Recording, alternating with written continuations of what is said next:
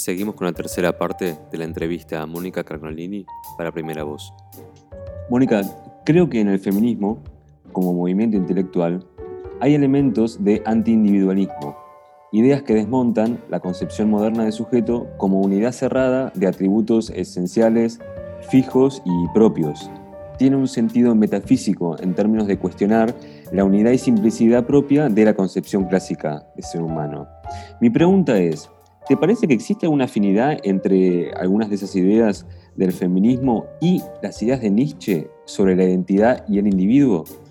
Por lo menos en la intención o en la posición frente a ese problema digamos, si pensamos eh, todas, eh, en todas aquellas pensadoras del feminismo que han planteado la idea de que eh, hay que pensar lo que antes era la identidad femenina, femenina constituida como una identidad demasiado fija con respecto a, eh, digamos, el, mundo masculino, entonces han pensado en nuevas características como la, la cuestión del cyborg, eh, la cuestión de la vulnerabilidad, etcétera, etcétera. Digo, ahí se hace patente de qué manera ese modo de ser de la mujer ya se deconstruye porque se admite atravesado, pongamos en el caso de Donna Haraway, por la cuestión del el cyborg, esta cuestión de lo tecnológico como elemento al servicio del humano, porque ella piensa el atravesamiento de lo tecnológico en la corporalidad. Bueno, de hecho lo que estamos haciendo en este momento, hablando por Zoom, da cuenta de eso, ¿no? Es decir, este, nuestra, dónde está nuestra corporalidad en este momento, ¿no? Es decir, está acá donde yo estoy sentada o está ahí en la pantalla, en aquello que estamos compartiendo, en lo que estamos hablando, ¿no? Entonces, en ese sentido me parece, digamos, eh, que en el pensamiento feminista eh, contemporáneo hay muchos elementos y muchas pensadoras que permiten de construir la idea de la individualidad, algunas, algunas pensadoras como... Eh, como Donna Haraway, Preciado también, que piensa la cuestión de la vulnerabilidad de la vida.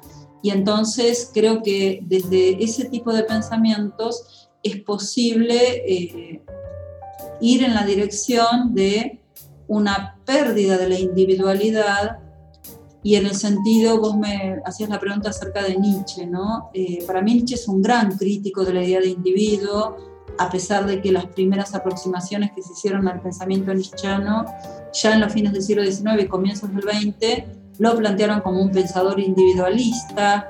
Hay que ver que su hermana Elizabeth eh, Nietzsche tenía un gran interés en que se ha planteado en ese sentido porque ella quería eh, mostrar la originalidad de Nietzsche con respecto a Max Stirner, que era un anarquista individualista. ¿no? Entonces, bueno, hubo como un primer momento, yo creo que hoy en día es muy difícil sostener que Nietzsche es un pensador de la individualidad y lo que se hace patente es que la figura del ultrahombre, eh, esto que yo prefiero traducir por ultrahombre la idea de Übermensch, porque eh, creo que lo que está pensando Nietzsche es una forma de ser diferente de la humana, ¿no? Es decir, el existente humano se ha constituido como sujeto con determinadas características y él, él en el ultrahombre está mostrando ya no puedo tener fe alguna en la humanidad, porque la humanidad se constituyó con determinadas características. Ahí en el Zaratustra Nietzsche dice que la Tierra tiene muchas, eh, la Tierra tiene una piel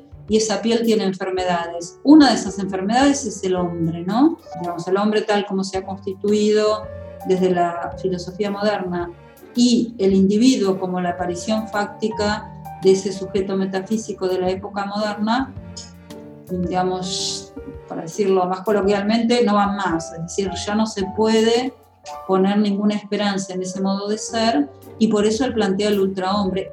Por eso el ultrahombre es algo diferente de toda forma de lo humano.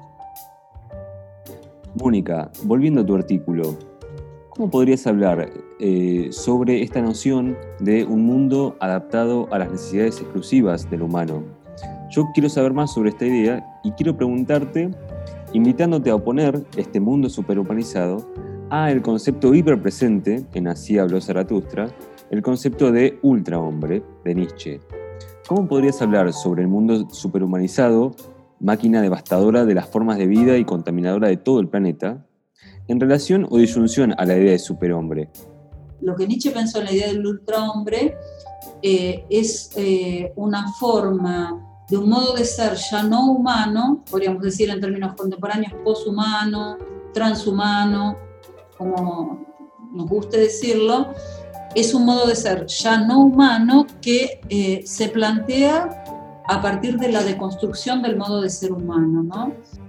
Zaratustra, que estuvo esperando discípulos y no los encuentra a lo largo de toda la obra, eh, siente que van a llegar sus discípulos, ¿no?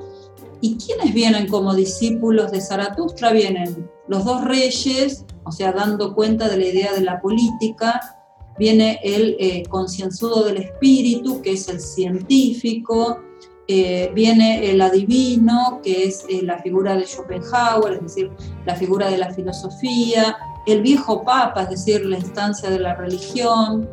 Es decir, es como si se aproximaran a Zaratustra las distintas instancias de la cultura en sus distintos aspectos para mostrar si, advertidas de la muerte de Dios, pueden entender algo, digamos, del mensaje de Zaratustra. Y lo que acontece es que eh, estos pretendidos hombres superiores, a los cuales Zaratustra les da un discurso, la verdad que todo el discurso de el hombre superior es, es, magnífico, porque él ahí muestra que justamente no se trata de seguir siendo hombre, sino de pensar una forma de ser diferente, otro modo de ser, podríamos decir, que es el ultrahombre. Entonces, eh, ahí lo que acontece es que, eh, digamos, estos hombres que han perdido a Dios no soportan vivir sin Dios y toman al asno que habían traído los dos reyes, que son, como yo decía, las dos figuras de la política, y la verdad que ahí es maravilloso lo que plantea Nietzsche porque habla del rey de la derecha y el rey de la izquierda, ¿no? Es decir, como si tuviera en cuenta las formas de pensamiento político y qué les pasa cuando se les cae la idea de lo divino, ¿no? Y entonces ellos traen un asno. Entonces lo que pasa es que, eh, todos estos hombres que han perdido a Dios y no soportan vivir sin Dios, se arrodillan ante el asno, ¿no? Entonces se desarrolla lo que en el Zaratustra se llama la fiesta del asno, que es esta fiesta en la cual los hombres eh, vuelven a adorar a Dios en una de sus formas, que es eh, la forma del asno, ¿no? Entonces, Zaratustra los reta, les dice, pero cómo han vuelto a adorar a Dios eh, ahora en la forma de un asno, etcétera, etcétera. Y a la mañana siguiente aparece lo que eh, él había ya advertido como el signo, ¿no? Que aparece un león rodeado de palomas.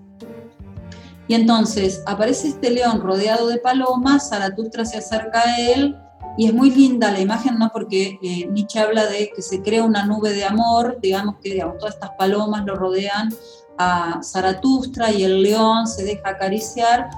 Y entonces, claro, cuando salen los hombres superiores y ven esa imagen, el león les ruge y todos salen corriendo, ¿no? Y vuelve a quedarse solo Zaratustra, ¿no? Y a mí me parece que esto está hablando de la necesidad del modo de ser humano habido hasta ahora de plantearse la cuestión de la animalidad, es decir, cómo vincularse con la animalidad, qué es lo que ha sido negado durante buena parte de la historia de la humanidad, cómo vincularse con, esa, con ese modo de ser de la animalidad sin convertirlo ahora en nuevo fundamento, porque eso es lo que hacen ellos en la fiesta del asno, arrodillándose ante el asno, ¿no?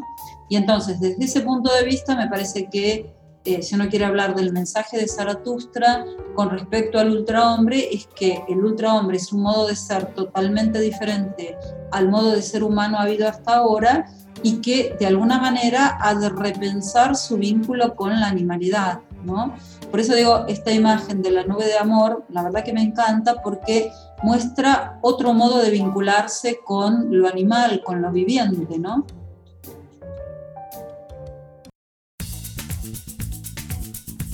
Esa fue Mónica Cragnolini para Primera Voz. Puedes escuchar las otras partes de la entrevista y suscribirte al canal. Pronto habrá una nueva entrega de Primera Voz, entrevistas telefónicas a otros mundos posibles.